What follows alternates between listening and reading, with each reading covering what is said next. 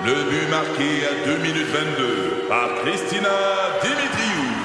Avec l'aide de Sebastiano Brunet, Lucie Beaulieu, Tarek Malki, Jenny Agostino, Edith Chen, Emmanuel Jean-Pierre. Au hockey, comme en immobilier, pour réussir, ça prend toute une équipe.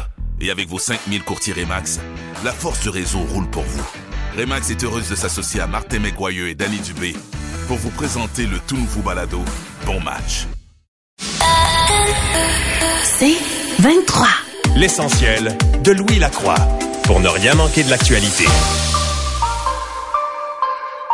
Bien sûr, ce qui euh, retient l'attention euh, dans les différents quotidiens, tout le monde en parle bien souvent à la une de cette fusillade qui a assombri hier euh, les festivités du 4 juillet aux États-Unis, une fusillade qui a eu lieu dans une petite ville située à peu près à 25 000 au nord de la ville de Chicago, une ville qui s'appelle Highland Park. Et donc, ça a commencé vers 10 heures le matin. Il y avait un, défilé comme euh, dans plusieurs villes aux États-Unis là euh, lors du, du 4 juillet. Puis tout à coup des coups de feu ont commencé à retentir euh, du toit d'un commerce situé le long de la rue principale là-bas. Et des gens ont commencé à tomber autour autour de la parade finalement.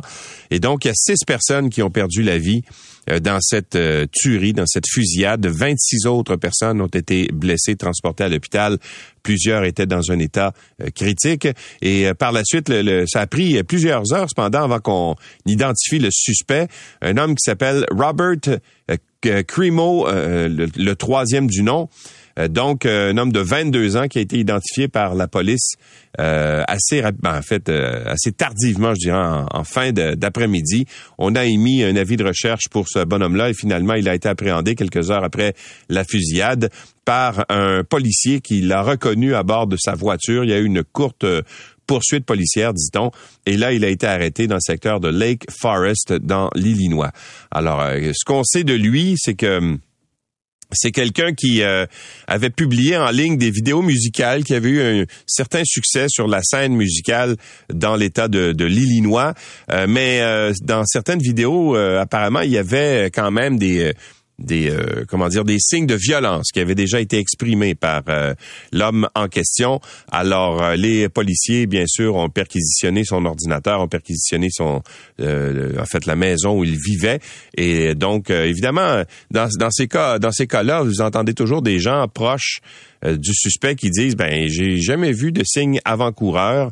L'oncle du suspect a déclaré qu'il n'avait jamais vu de signe comme quoi il pouvait être violent, euh, qu'il inciterait à croire que son neveu aurait été impliqué dans une telle tragédie. Il dit j'ai le cœur brisé, j'ai tellement le cœur brisé, a déclaré Paul Cremo, euh, qui exprimait des remords. et son père du jeune homme, c'était également euh, du tueur là, euh, présenté aux élections euh, dans la petite ville de Island Park au cours des dernières années. On ira faire un tour ce matin pour savoir un peu quel est le, le climat à la suite de ces tristes événements survenus hier.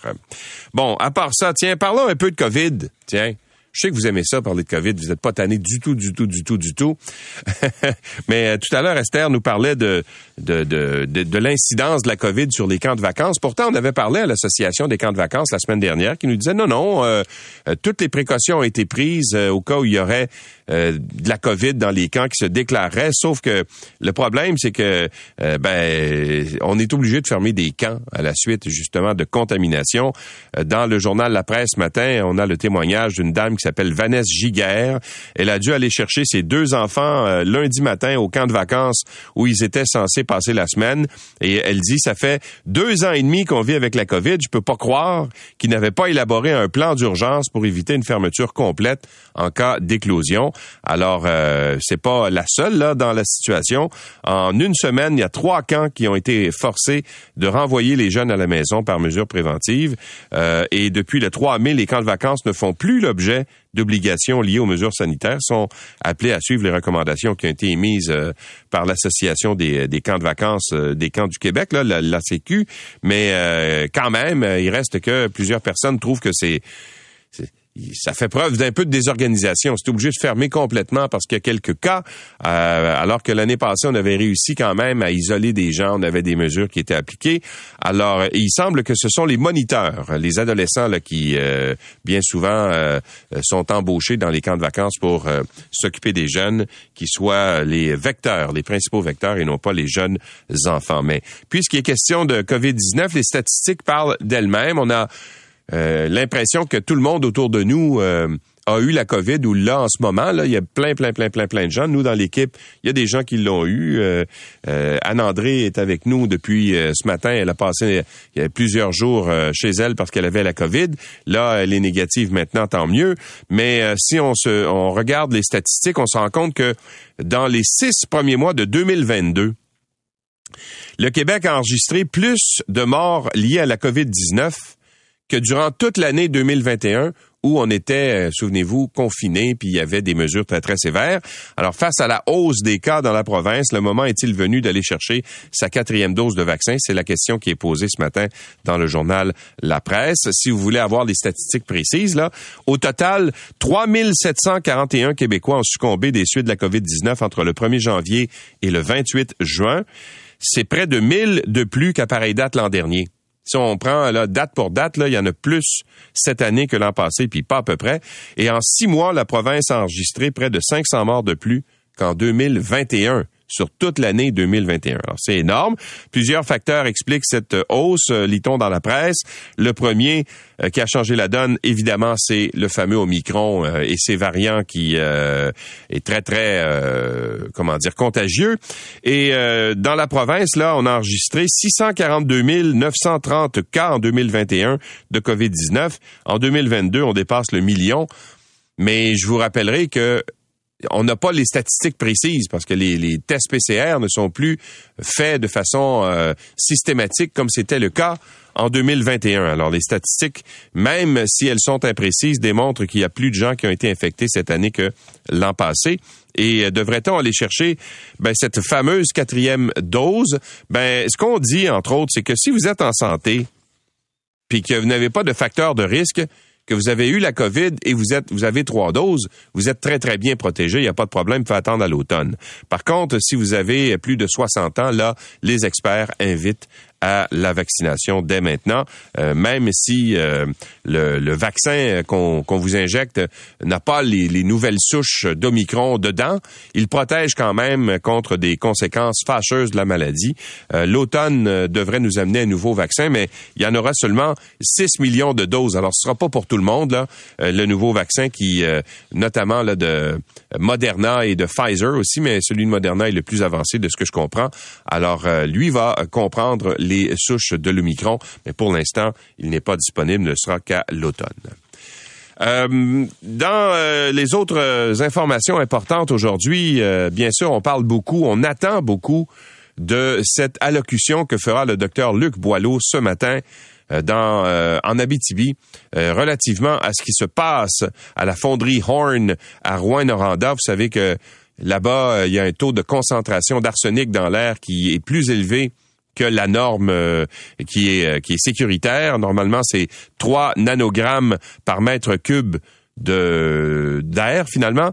Et depuis 2018 c'est 87 nanogrammes l'an dernier là qui avait été relevé. Donc c'est beaucoup plus élevé. Euh, soyons clairs c'est beaucoup trop élevé dit euh, euh, Evan euh, l'attaché de presse du premier ministre François Legault. Et donc c'est beaucoup trop élevé encore. La fonderie Horn doit réduire ses émissions d'arsenic. C'est une évidence. Alors on attend bien sûr ce fameux rapport que va faire le docteur Luc Boileau aujourd'hui, euh, qui vient de l'INSPQ. Et ce rapport-là, semble-t-il, avait été enlevé par le docteur Arruda dans euh, la, comment dire dans une étude qui avait été présentée en 2019. Et là, on va présenter justement l'incidence des cas de cancer là-bas. Est-ce que c'est vrai qu'il y a plus de cancer du poumon, notamment euh, dans cette ville de Rouen-Noranda, surtout pour les gens qui sont autour de la fonderie Horn?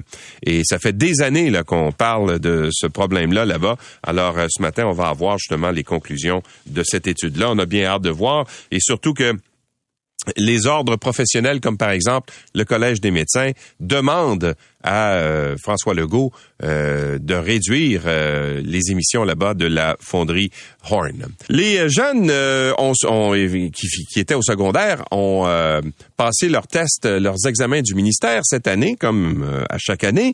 Et là, ben, le problème, c'est que pour les étudiants, les élèves du, du cinquième secondaire, qui ont fait les examens euh, de, de, français. C'est une espèce de, de c'est une épreuve écrite de, de, français. Eh bien, vont pas avoir le résultat aujourd'hui comme prévu.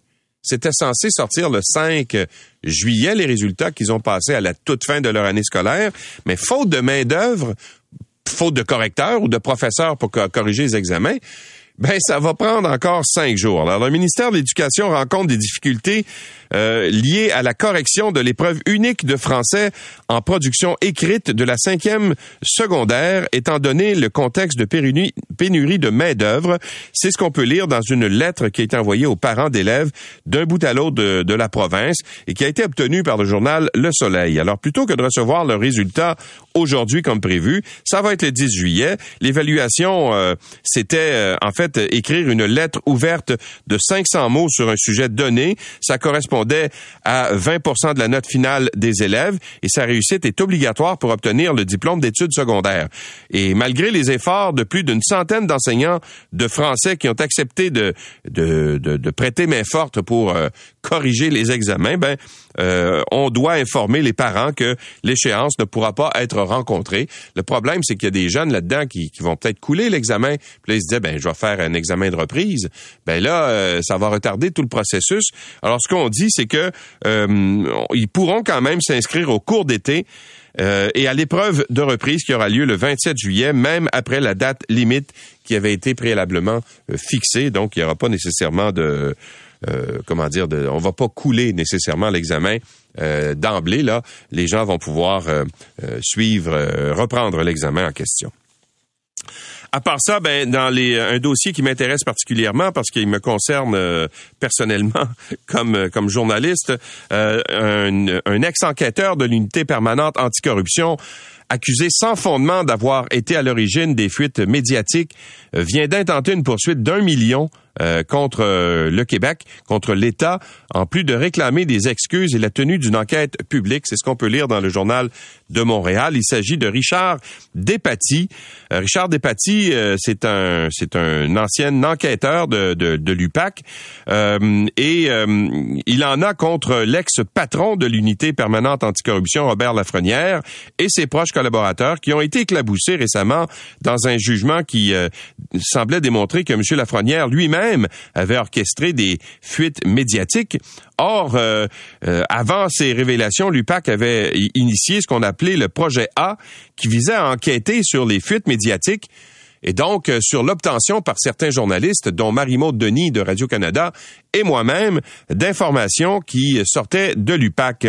Cette enquête bidon avait ciblé, entre autres, M. Despatie comme étant le suspect principal et aussi Guy Ouellette, euh, l'ex-policier de la Sûreté du Québec, député de Chomédé, qui euh, a depuis été lavé de tout soupçon. Et cette affaire avait ultimement mené au congédiement de M. Despatie en 2016. Il y avait eu une entente par la suite entre M. Despatie et euh, l'UPAC, mais M. Despatie dit que au moment de signer l'entente de règlement, l'État savait très bien qu'il n'avait rien à voir avec toute cette histoire et donc il demande maintenant d'être réintégré dans ses anciennes fonctions ou encore d'avoir une réparation monétaire. Alors c'est une saga qui en finit plus, cette histoire-là. C'est ça qui arrive quand on fait la chasse aux sorcières puis qu'on essaie de trouver les sources des journalistes. On se retrouve dans des situations euh, comme celle-là. Le droit de protection des sources est sacré dans une démocratie et ne devrait pas être... Euh, les journalistes ne devraient pas faire l'objet d'enquêtes pour essayer de trouver qui finalement leur donne de l'information. Plutôt que de faire ça, ils devraient consacrer des ressources à enquêter justement sur les choses que dénoncent les journalistes. Ce serait pas mal plus euh, productif. Et le monde libre va devoir payer 750 milliards de dollars. Ça, c'est de l'argent en sifflette pour reconstruire euh, l'Ukraine une fois que la guerre là-bas sera complétée. C'est ce qu'on a pu apprendre hier lors de cette conférence qui se déroule à Lugano en Suisse et qui cherche un plan pour relever le pays une fois que la guerre sera terminée là-bas. Volodymyr Zelensky, le, président de l'Ukraine, par visioconférence, a dit que, en fait, a évalué euh, cette reconstruction à 750 milliards de dollars. Maintenant, qui va devoir payer? Ben là, bien sûr, euh, ça, ça va devoir se faire par un effort de la communauté internationale qui viendrait aider donc euh, euh, l'Ukraine à se sortir euh, de, de, ce, de ce marasme que va amener justement la fin de la guerre, et si un jour elle se termine. Et euh, donc, on devrait se partager le pays en différentes sections. Et là, par exemple, la France pourrait prendre le, le nord de l'Ukraine, puis après ça, le, le Royaume-Uni pourrait prendre la, la, région de Kiev, etc., et reconstruire ces, ces secteurs-là. Mais comment se repayer? Ben, ce serait, selon euh, M. Zelensky, euh, ce serait de saisir les avoirs des Russes qui sont gelés dans le cadre des sanctions internationales. On évalue qu'il y a entre 300 et 500 milliards de dollars euh, de, de, de biens, finalement, qui appartiennent aux oligarques russes qui ont été saisis par la communauté internationale. Ce serait peut-être une façon, justement, de se rembourser.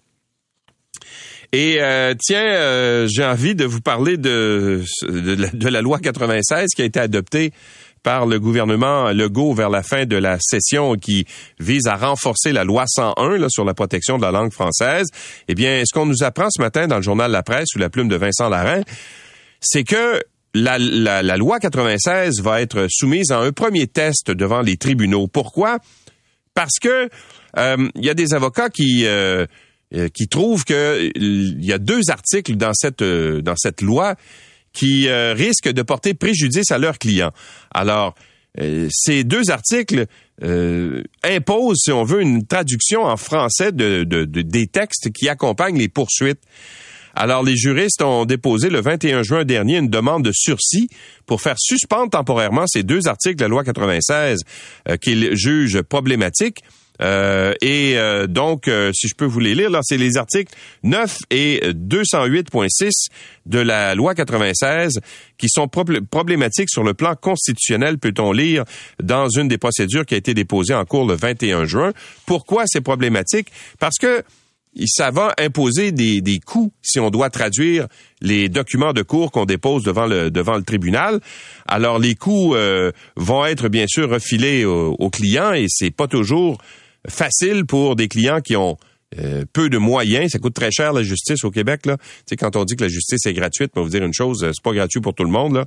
Euh, ça va forcer plusieurs PME ou autres organismes peu argentés à se tourner vers le français pour déposer certaines procédures étant donné qu'ils ne pourront s'offrir des services de traducteurs agréés selon l'un des poursuivants et donc ils pourraient aussi être forcés de se tourner vers le français devant certains délais parfois très serrés accordés par le système judiciaire. Or, selon Maître Félix-Antoine Doyon, l'article 133 de la loi constitutionnelle de 1867 en chasse la garantie que toute personne peut utiliser le français ou l'anglais dans toute plaidoirie ou pièce de procédure devant tous les tribunaux du Québec. Alors pour cette raison, il croit que la loi, ces articles-là, en tout cas de la loi, devraient être suspendus momentanément le temps qu'un tribunal tranche pour savoir s'ils sont valides face à la Constitution. L'essentiel de Louis Lacroix pour ne rien manquer de l'actualité.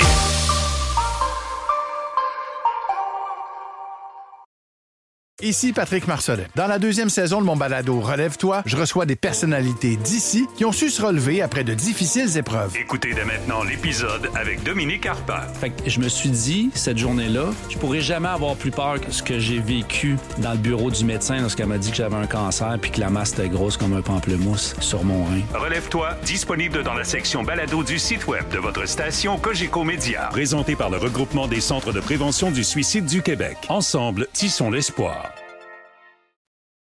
L'essentiel de Louis Lacroix, puisqu'il faut se lever même l'été pour ne rien manquer de l'actualité.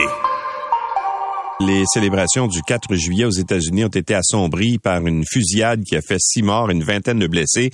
Hier à Highland Park, une euh, banlieue euh, cossue euh, de Chicago, un homme de 22 ans a été arrêté à l'issue d'une chasse à l'homme qui a duré toute la journée. Cette fusillade, imaginez, était la troisième aux États-Unis hier, la onzième depuis le début du mois de juillet et la 308e depuis le début de l'année.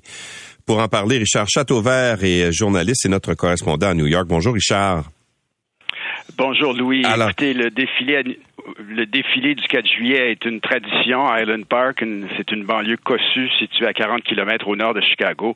Le défilé tirait à sa fin lorsque des coups de feu ont été tirés sur la foule du haut d'un immeuble.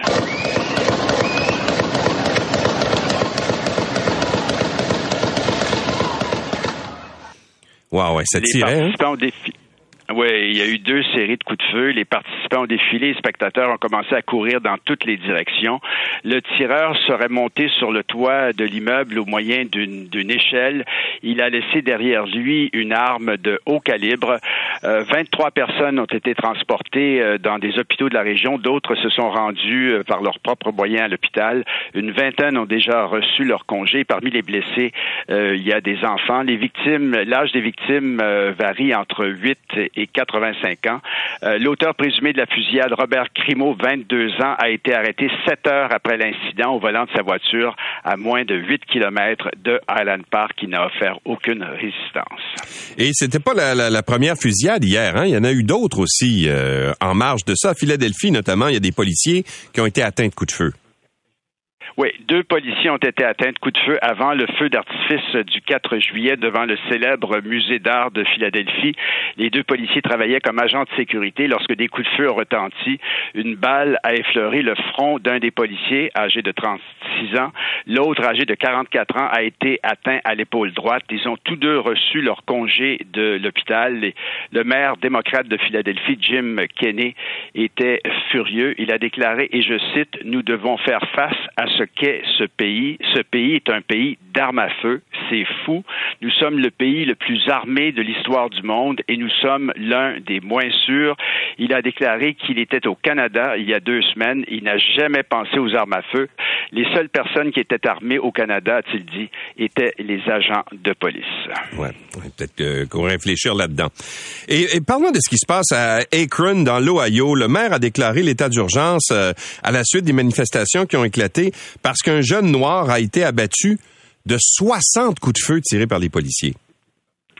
Oui, Jalen Walker, 25 ans, a été abattu lundi 27 juin dernier, un peu après minuit 30. Il était au volant de sa voiture lorsque les policiers ont tenté de l'interpeller pour un contrôle routier. Euh, Jalen Walker a pris la fuite et pendant la poursuite, les policiers affirment qu'un coup de feu a été tiré. Euh, Walker euh, a ensuite immobilisé son véhicule. Il a pris la fuite à pied. Les policiers affirment que pendant cette poursuite à pied, Walker se serait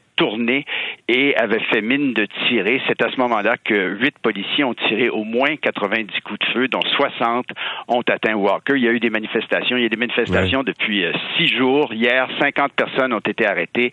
Euh, l'état d'urgence a été déclaré et euh, un coup de feu, est, un couvre-feu est en vigueur de 21h à 6h du matin, mais encore une fois, une autre mhm. situation très explosive. Donc, vraiment une fête de l'indépendance assombrie hier ici aux États-Unis. Il faut, il faut parler quand même du, euh, du jeune Robert Crimo qui a été euh, arrêté, Louis, parce que euh, son visage et son cou sont couverts de tatouages. Il a diffusé de multiples vidéos sous le nom d'Awake the Rapper, le rappeur éveillé.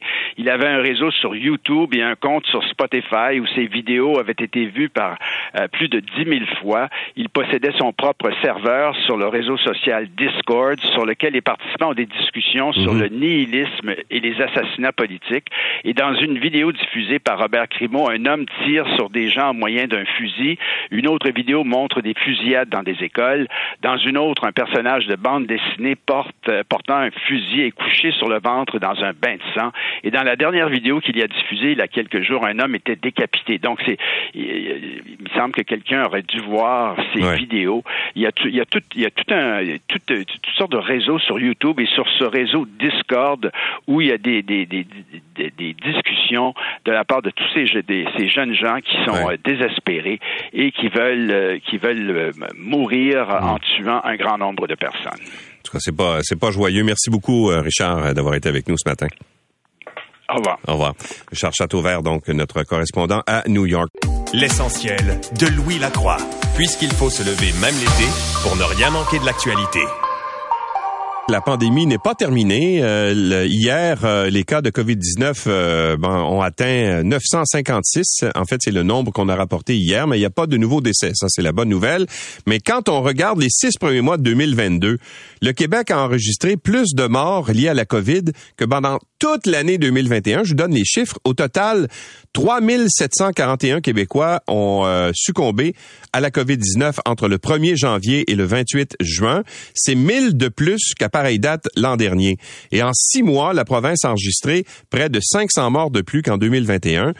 Euh, donc, la pandémie ne semble pas euh, terminée. On en parle avec le docteur Caroline Quash, qui est pédiatre microbiologiste à l'hôpital Sainte-Justine. Bonjour, docteur Quash. Bonjour, Monsieur Lacroix. Alors c'est pas fini, hein. On pensait que avec la levée des mesures sanitaires, tout ça c'était derrière nous, mais euh, c'est pas le cas. En fait, non, la pandémie est pas finie, mais le virus va être là pour rester. La levée des mesures signe en fait le, le moment où on se dit bon, ben il va falloir qu'on apprenne à vivre avec ce virus-là, qui est, il va y avoir des hauts, des bas, certaines nouvelles vagues vont survenir, mais compte tenu de la vaccination puis du fait qu'il y a quand même une grande majorité de gens qui ont attrapé Mhm. la COVID jusqu'à maintenant, les complications devraient être au prorata quand même beaucoup plus euh, euh, rares. Ouais. Mais quand même, comment on explique qu'il y ait plus de décès euh, depuis six mois qu'il y en a eu durant toute l'année 2021? C'est quoi le, facteur? Est-ce que c'est justement parce que l'Omicron était tellement transmissible qu'il y a eu plus de gens qui l'ont eu? Oui, tout à fait. Vous avez absolument raison. Euh, donc, quand on regarde 2022, l'année a commencé avec Omicron et avec ces nouveaux variants-là, on a vu que la contagiosité était euh, grandiose. C'est-à-dire que autant avec les premiers euh, virus euh, de la COVID là, en 2020, on avait un taux de reproduction de 2 à 3, c'est-à-dire qu'une personne allait en contaminer deux ou trois autres. Ouais. Là, on est rendu à comme 10 à 12 par cas.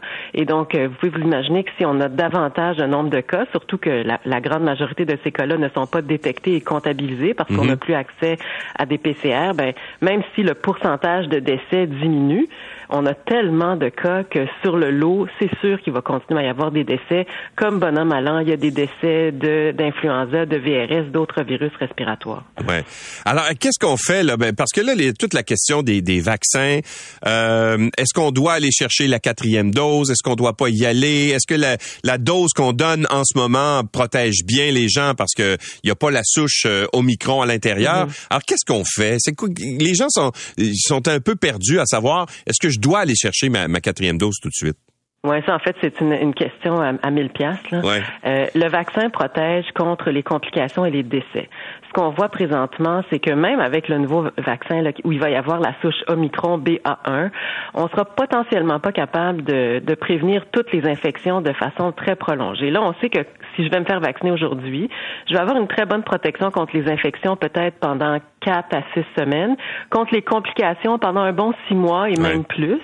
Mais donc, il faut qu'on évalue notre risque personnel d'être, euh, d'a- d'avoir euh, une complication, une hospitalisation ou un décès. Et donc, c'est sûr que les personnes qui sont immunodéprimées, qui ont des conditions médicales chroniques, qui sont plus âgées ou qui qui ont une, une- un risque X là, qui augmenterait le risque de complications, si ces personnes-là n'ont pas été chercher leur deuxième dose de rappel ou s'ils ont eu une infection en micron depuis déjà plus de trois mois, ben ceux-là, ça vaut la peine qu'ils aillent chercher le vaccin compte tenu euh, de, la, de la propagation communautaire. Ouais. Pour les autres, genre moi, là, qui est encore le nez bouché de mon Omicron de la semaine passée. Ah, vous avez eu la ben, Ouais, c'est ça. ah, J'ai j'ai ouï dire que vous l'aviez eu, euh, vous l'aviez attrapé à Québec. C'est vrai ça? Ah, je l'ai attrapé. Ça, c'est clair, je l'ai attrapé. mais donc, j'ai été malheureuse pendant quelques jours, mais Ouais. j'ai pas eu de complications majeures. Et donc, est-ce que avoir su tout ça, j'aurais été chercher le vaccin maintenant? Je vous dirais que peut-être, mais en même temps, c'était pas, euh, je faisais pas partie des groupes à risque. Et Mhm. donc, euh, bon, je l'ai attrapé, là, c'est fait. Mon immunité qui est hybride maintenant avec trois doses de vaccin et une infection est hyper solide. Et donc, j'espère avoir la paix là, pendant encore euh, quelques mois. Ouais. Mais donc, c'est vraiment cette question-là qu'il faut qu'on se pose. Est-ce qu'on est à risque de complications sévères ou pas? Il n'y a aucun problème à aller chercher une dose de rappel présentement. Les gens qui vont la chercher maintenant auront droit à leur dose euh, à l'automne. Et vous parliez tout à l'heure du nouveau vaccin bivalent. Donc, dans ce vaccin-là, il y a effectivement une souche Omicron, mais on se rappellera que c'est le Omicron BA1, donc celle Oui. de janvier 2022. Et quand on compare les- le, le taux d'anticorps qu'on développe contre la nouvelle souche BA5, Mm. ben c'est quand même même 30 des, des anticorps. Là, donc, c'est beaucoup moins. Et donc, oui, ça va protéger, comme le vaccin original protège aussi, mais on n'est pas sûr que ça va protéger pendant neuf mois. Et, l'autre question, c'est savoir, est-ce que euh, si par exemple je vais chercher une quatrième dose euh, parce que je pense, comme vous avez dit tout à l'heure, que je peux être une personne à risque, etc. Bon, est-ce que ça serait pertinent d'aller chercher une autre dose quand ce bivalent-là va arriver, ou si euh, ce serait exagéré de faire ça à l'automne? Il y a, en fait, euh, en autant qu'il y ait trois à quatre mois entre deux doses, euh, on, on, continue à, à, bien répondre à la vaccination. Donc là n'est pas l'enjeu. Il faut vraiment voir si on est à risque maintenant de complications et si jamais notre risque est élevé. Par exemple, euh, j'ai 80 ans, j'ai pas été chercher ma deuxième dose de rappel, puis j'ai énormément de contacts sociaux sans masque. Je pense que ça vaut la peine pour ces gens-là d'aller la chercher. Pour vous qui êtes jeune, vous me posez la question, c'est pas. Mais je suis plus vieux que vous, hein, en passant là. C'est vrai? Non, je sais pas quel âge vous avez. J'ai 57, j'ai pas mal plus vieux que vous en plus. Ah, tellement. Mais euh, mais bon, 50, on voit vraiment que la limite des complications, c'est plus vers l'âge de 70 ans, euh, où là les, le, le, risque d'hospitalisation augmente. Mais tu sais, sans faire peur aux gens, là, il faut vraiment évaluer son risque et regarder sa santé de base. L'obésité est un facteur de risque de complications, les maladies cardiaques, euh, le système immunitaire qui est moins bon, sachant qu'avec trois ou quatre doses jusqu'à maintenant, la protection contre les complications est encore de l'ordre de 85 Et est-ce qu'il y aura des, des, vaccins bivalents pour tout le monde à l'automne ou si ce sera limité? Pour l'instant, on a une quantité limitée pour le Canada. On, parle de 6 millions de doses pour le Canada, mais il semble que le pays essaie d'en avoir davantage. Quand est-ce que ces doses supplémentaires-là seront livrées, c'est pas clair. Mais donc, la première étape, c'est d'attendre que le vaccin soit autorisé par Santé Canada, ce qui devrait arriver au courant de l'été. OK. Merci beaucoup, euh, docteur Quash, et soignez-vous bien là, euh, pour ce qui ah, reste de votre... Mieux, vous avez mieux? OK. tant mieux. Vous me rassurez. J'ai une voix de canard, mais c'est comme Ah non, non, c'est parfait. au revoir. Au revoir. docteur Caroline Quash, qui est pédiatre, microbiologiste, infectiologue au CHU Sainte-Justine. L'essentiel de Louis Lacroix, pour ne rien manquer de l'actualité.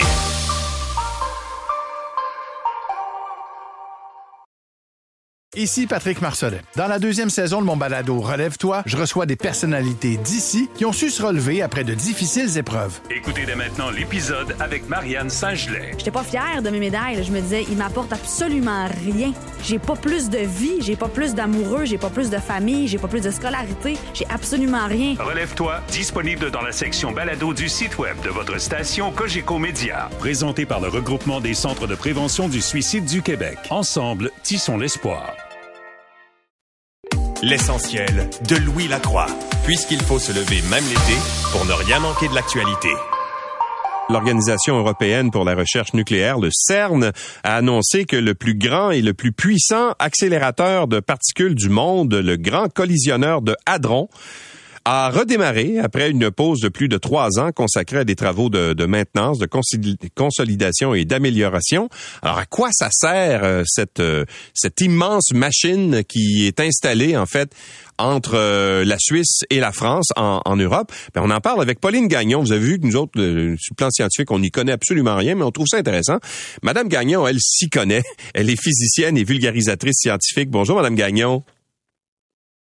Bonjour, M. Lacroix. Alors, qu'est-ce que c'est au juste un, grand collisionneur? Ça, ça, ressemble à quoi?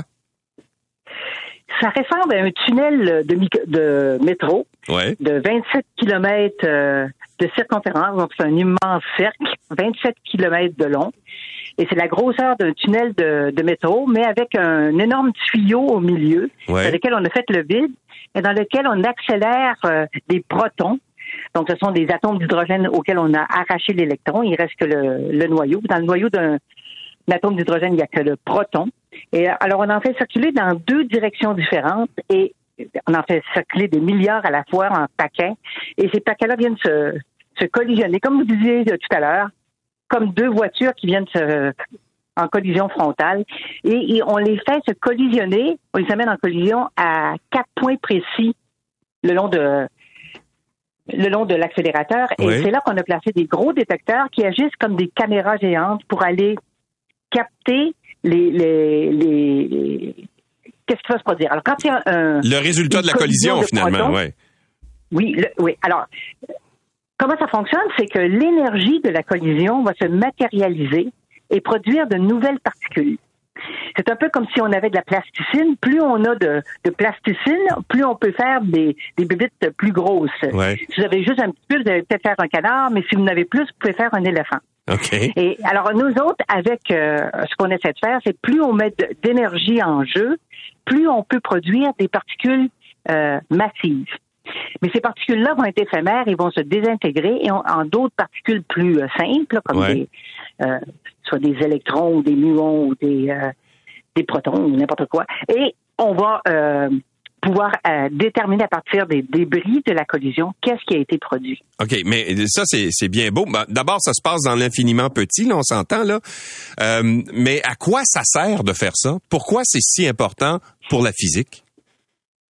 C'est si important. C'est bon, c'est ça ne met rien dans nos assiettes, mais ça nous fait, ça nous met quelque chose dans la tête. Ça nous permet de mieux comprendre de quoi la matière est faite. Tout, tout, le monde physique autour de nous, toute la matière, la chaise sur laquelle je suis assise, euh, euh, moi-même, euh, toutes les plantes autour de nous, tout ce qu'on trouve sur Terre et dans les étoiles et les galaxies, tout ça est fait d'un type de matière. Tout est fait à partir de, particules euh, élémentaires et euh, il y en a très peu. On peut tout former la matière à partir de deux types de quarks et euh, des électrons. C'est tout ce dont on a besoin pour former la matière. Et pourtant, on voit bien d'autres particules qui existent et on essaie de comprendre pourquoi il y a un tel zoo de particules fondamentales dont on n'a pas besoin pour créer la matière. ce qui est encore plus étonnant, c'est qu'on s'est rendu compte, les scientifiques se sont rendus compte qu'en fait, ce qu'on connaît, tout ce qu'on a étudié euh, au cours des, euh, des, milliers d'années. Les dernières cent années. Ou les dernières centaines d'années. On se rend compte que tout ce qu'on on peut, la matière qu'on connaît qui est faite euh, de quarks et d'électrons qui forment des atomes et qui forment des molécules et qui forment toute la matière autour de nous, ce type de matière-là ne constitue que 5% du contenu de l'univers. Alors, on sait qu'on comprend très bien ce qui se passe, mais juste pour 5% du contenu de l'univers. On se rend compte maintenant qu'il y a un type d'énergie et un type de matière dans l'univers sur, lequel on n'a absolument aucune idée de quoi c'est fait et comment ça fonctionne. Et ce, ce type de matière-là, c'est de la matière qui ne qui ne rayonne pas, qui ne qui n'émet pas de lumière comme les étoiles qui mhm. nous envoient de la lumière. Et donc euh, c'est une matière très particulière qu'on a appelée matière sombre ou matière noire et non pas point noir ou trou noir comme vous avez dit dans l'introduction. mais, mais, mais, c'est correct. Hein? On est euh, si vous êtes amateur, c'est déjà d'être intéressé, c'est euh, c'est bien. Mais euh, donc c'est pour essayer de comprendre ce type de matière-là qu'on a mhm. appelé matière sombre ou matière noire parce qu'elle n'émet pas de lumière. Et ce type de matière constitue 27% du contenu de l'univers en matière. Et ça, on le sait. Si cette matière-là n'avait pas été là, l'univers n'aurait pas pu se former aussi rapidement qu'il s'est formé euh, actuellement. On sait que l'univers est vieux de 9 milliards d'années mais euh, les, galaxies n'auraient jamais pu se former à une telle vitesse, en, si peu de temps, s'il n'y avait pas eu la matière euh, sombre pour euh, permettre à la matière de, s'accumuler ensemble. Est-ce que ça veut dire que la, formation de l'univers s'est fait un peu de la même façon, qu'on essaie de reproduire un phénomène qui a pu faire en sorte justement que l'univers comme on le connaît aujourd'hui, euh, ou en fait où on pense le connaître, ou, qu'on le découvre aujourd'hui, je devrais plutôt dire parce qu'il y a beaucoup d'inconnus là. Est-ce que ça veut dire que ça qu'on essaie de reproduire des éléments, des événements qui ont amené l'univers comme on le connaît? Oui. Alors ça, c'est une partie du programme de recherche qui se fait euh, par euh, une des quatre expériences qui se déroulent sur le grand accélérateur de euh, de Hadron, du, du CERN, l'expérience Alice. Eux autres, ils, essaient justement d'étudier le type de matière qui s'est produite immédiatement après le, le Big Bang. Et on connaît maintenant on connaît qu'il y a trois formes de matière, la matière sous forme solide, liquide ou gazeuse, ceux qui ont étudié, ceux et celles qui ont étudié un peu plus en sciences savent aussi qu'il y a des plasmas. Le plasma, c'est ce qu'on voit dans un tube à néon. Et là, on a des ions et les électrons sont attachés euh, des atomes. Alors, on a des, ions positifs et des, électrons négatifs qui flottent comme dans un nuage. Et la matière euh, qui était produite tout de suite après le, Big Bang, ça, ça s'appelait un plasma de quarks et de gluons. Alors, il y avait que des, mhm. quarks. Il y avait trop d'énergie. Même les protons ne pouvaient pas être formés parce qu'il y avait, c'est trop excité, tout ça, ça ne tenait plus. Et les particules qui font tenir euh, les quarks ensemble s'appellent des gluons. Alors, c'était un mélange de quarks et de gluons. Alors, c'est une soupe hyper énergétique.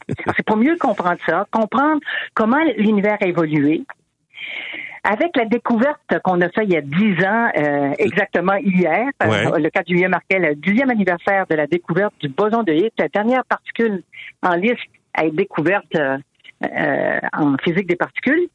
Cette particule-là, maintenant qu'on connaît sa masse, on peut mesurer combien de temps l'univers va durer. Et là, ah bon?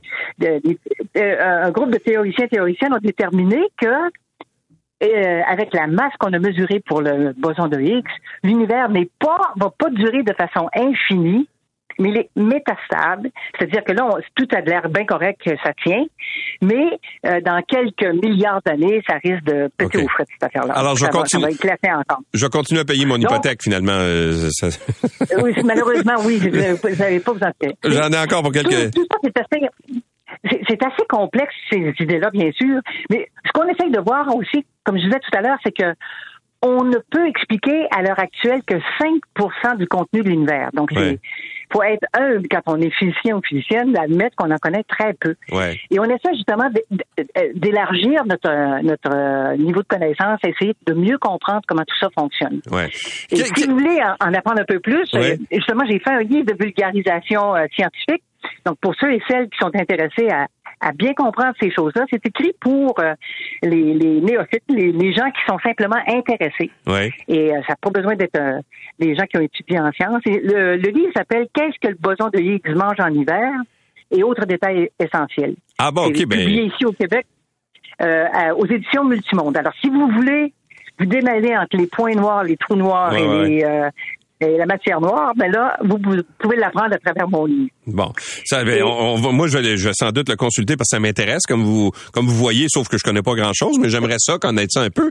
Euh, je, me souviens à une certaine époque quand on avait parlé du, euh, du lance, en fait, de la mise en route du collisionneur, il y avait des scientifiques qui craignaient ah euh, qu'il puisse y avoir que ça puisse déclencher une, une espèce de catastrophe, euh, la collision justement à des vitesses extrêmes là de, de, de particules ensemble. Évidemment, ça s'est pas avéré parce que euh, visiblement le, le, collisionneur est encore là. Mais ça venait d'où cette crainte-là? Est-ce qu'elle était réelle? Pas du tout. Alors, euh, ce que vous avez raconté, c'est tout vrai, sauf que ce n'était pas des scientifiques qui euh, qui avaient propagé cette euh, cette rumeur, mais euh, deux charlatans qui, qui, voulaient essayer de faire un coup d'argent. Ah bon? Qui avaient alors d'abord il avait fait les mêmes prévisions quand un autre accélérateur beaucoup moins puissant avait été mis en marche aux États-Unis. Et là, il y avait et au CERN, ils nous avaient proposé de faire des études de fiabilité ou je sais pas trop quoi pour une, somme de quelques millions tout à fait euh, raisonnable. Euh, donc, euh, c'était simplement des gens qui voulaient faire un, un, coup publicitaire ou un coup d'argent et mais c'était tout à fait faux. Il y avait aucune C'était pas qu'il y avait une chance sur 10 millions, 10 milliards ou quoi que ce soit. Il n'y en avait, aucune. Aucune chance. OK. Aucune, zéro. Donc, c'était vraiment euh, malhonnête. Oui. Ouais. Là, on remet en service. Qu'est-ce qu'on a fait pour... Euh, pourquoi est-ce qu'on on, l'a arrêté pendant, pendant quelques années? Parce que euh, on voulait améliorer avec des nouvelles, les nouvelles connaissances qu'on avait acquises, aller chercher, lui faire faire autre chose. Qu'est-ce que, pourquoi est-ce qu'on a arrêté le collisionneur? On, on, on l'a arrêté parce que, ben, comme euh, n'importe quelle euh, mécanique, euh, comme votre voiture, vous allez la porter au moins une fois par année, faire une mise au point. Alors, c'est la même chose. On avait besoin de faire de la maintenance, mais aussi d'améliorer toutes sortes de, de détails pour éventuellement produire des collisions à plus haute énergie et en produire encore plus. Pourtant, des, collisions, on en a produit déjà à, très haute énergie et, et, des milliards de ces collisions-là. Pourquoi on en veut plus? Je vais vous donner un exemple euh, très simple pour le comprendre. Si je vous dis, alors je vous ai dit qu'il y a la matière sombre, mais qu'on n'a aucune idée c'est quoi. Alors je sais qu'il y a, si je vous dis que j'ai une bibliothèque avec un livre précieux, ancien, euh, très rare, et vous cherchez tous les rayons de la bibliothèque pour trouver ce livre, et là, tout à coup, je vous donne une échelle beaucoup plus haute pour vous permettre d'aller fouiller les derniers rayons en haut euh, que vous n'avez pas pu atteindre. Alors, en ayant plus d'énergie, on va, ça nous permet d'aller fouiller encore plus loin des régions qu'on n'a pas encore explorées. Et en faisant plus de collisions, ben, c'est comme si je vous ouvre la porte de d'autres sections de la bibliothèque, qui fait que vous avez encore accès à beaucoup plus de livres et que là, parmi tous ces milliers, millions de livres-là, peut-être que vous allez trouver celui qui est euh, ce livre précieux et unique. C'est ce qu'on espère. Bon, mais en tout cas, on, vous le souhaite. Vous, est-ce que vous y allez, vous, vous avez travaillé là-bas, mais est-ce que vous y allez encore? Euh, vous, vous avez accès encore aux installations? Oui, j'ai encore accès, mais euh, maintenant je fais la retraite, donc euh, j'ai plus euh, j'ai plus de raison d'y aller. Mais bien, je suis allé encore récemment parce qu'il y avait eu des portes, une journée de portes ouvertes, et là il y a il y a des, oh, je sais pas, des dizaines de milliers de personnes qui sont venues visiter les installations et c'est très intéressant puis rencontrer les gens qui sont des de d'un peu partout, qui venaient d'un peu partout dans le monde, vraiment, qui sont venus pour voir de quoi ça avait l'air. Et c'est intéressant de jaser avec le monde. Donc là, j'étais allé, oui, pour euh, cette occasion-là. Et mais autrement, non, j'ai peu d'occasions de retourner. Puis avec la pandémie, de toute façon, euh, comme partout hein. ailleurs, c'était fermé. Donc c'est ça aussi qui a retardé un peu la reprise du LHC parce que mm. les, les gens devaient travailler, mais en équipe réduite et tout ça. Donc ça a été euh, très complexe. Et pendant que l'accélérateur a été euh, on a fait la, maintenance et on a aussi augmenté ses capacités, mais les expériences aussi ont augmenté leur capacité d'accumulation de données. Ce qui, euh, l'expérience Alice dont j'ai mentionné tout à l'heure, qui travaille sur le, le, le type de matière juste après le Big Bang, eux, ils ont euh, réussi à, ils vont faire, ils vont pouvoir accumuler 50 fois plus de données. Donc, euh, eux autres, ils ont ouvert la bibliothèque, euh, toutes les, toutes les rayons, toutes les ailes de la bibliothèque sont ouvertes là. Donc, ça va vraiment leur donner une chance de peut-être trouver quelque chose. Et on a déjà des petits signes avant-coureurs, là, des, des anomalies qu'on a remarquées dans différents types de mesures qu'on a fait. Et c'est seulement en ayant beaucoup plus de données qu'on va pouvoir trier entre est-ce que c'est quelque chose de vrai ou c'est juste une, hmm simple fluctuation statistique. Parce qu'en physique des particules, tout euh, est basé sur des lois statistiques. Alors, ça nous prend toujours beaucoup de données pour pouvoir euh, trier tout ça. Mais tout cela est passionnant. Merci beaucoup, Madame Gagnon, de nous avoir vulgarisé tout ça. ça, a été vraiment intéressant. Merci. Oui. Au revoir. Merci. Au revoir. Pauline Gagnon est euh, physicienne, euh, vulgarisatrice scientifique. Elle est également autrice. Elle a euh, écrit un livre qui s'appelle Qu'est-ce que le boson de Higgs mange en hiver? et autres détails essentiels. Alors, si ça vous a intéressé, son livre existe aux éditions Multimonde. Ça a été publié en 2015. Alors voilà. L'essentiel de Louis Lacroix. Merci d'avoir été avec nous. On se donne rendez-vous demain. C'est 23.